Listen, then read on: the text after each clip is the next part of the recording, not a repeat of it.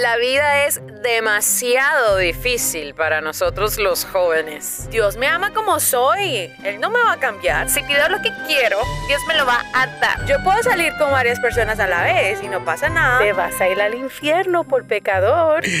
Eso no funciona así, papá. No, vale, vamos a hacer una vaca para iniciar un emprendimiento. No, no, no, no, no.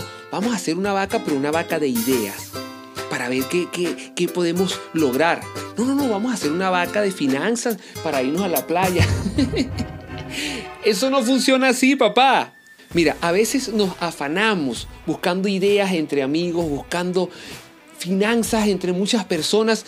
Aquí en Venezuela lo llamamos hacer una vaca. Vamos a hacer una vaca, es que todos vamos a poner finanzas para irnos de una fiesta, irnos al cine o a la playa.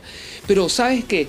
que mientras muchos están abajo haciendo una vaca, hay otros que están arriba en la montaña, en la presencia de Dios, bajando estrategias directamente del cielo. Así como hizo Moisés, que técnicamente fue el primero en descargar unos archivos de la nube a una tabla.